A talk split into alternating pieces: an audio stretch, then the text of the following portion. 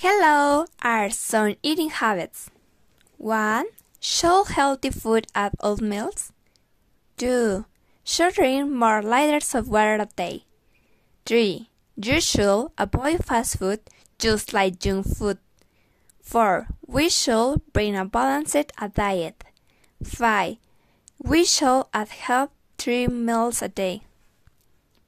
Advice 1. Think about the present, don't worry about the past, don't plan your future. Advice 2. Copy stress, learn to express your anger when it's small instead of letting it build up. Advice 3. Train something new, learn a new skill or set a difficult goal. Advice 4.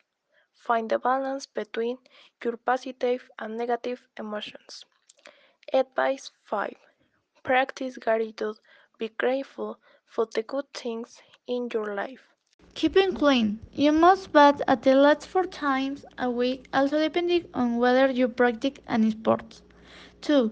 Brush your teeth after every meal. 3. Caring for and maintaining bathroom hygiene. 4. Brush your hair daily to keeping it clean. It can also be styled. 5. Wash your hands properly with soap and water.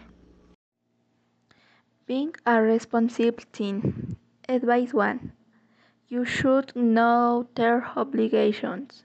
Advice 2. You should minimize the value from their homework. Advice 3. You should give priority to their responsibilities. Advice 4. You should neglect the school. Advice 5. You should then is integrity in everybody discovers in what unfolds.